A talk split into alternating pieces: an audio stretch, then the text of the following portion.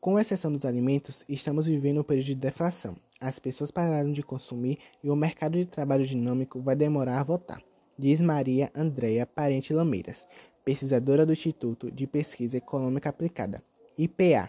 Essa inflação observada recentemente sobre os alimentos é pontual e não deve se expandir para outros setores da economia, segundo economistas ouvidos pela BCC News Brasil. Mas o motivo por trás disso não é uma boa notícia. Não existe demanda que sustente um aumento de preços generalizados, diz André Baix, coordenador do Índice de Preço ao Consumidor, IPC, do Instituto Brasileiro de Economia, IBRE. Porém, o preço dos alimentos pode continuar a subir nos próximos dois meses, embora não coloque em risco as metas de inflação para 2021 e 2022.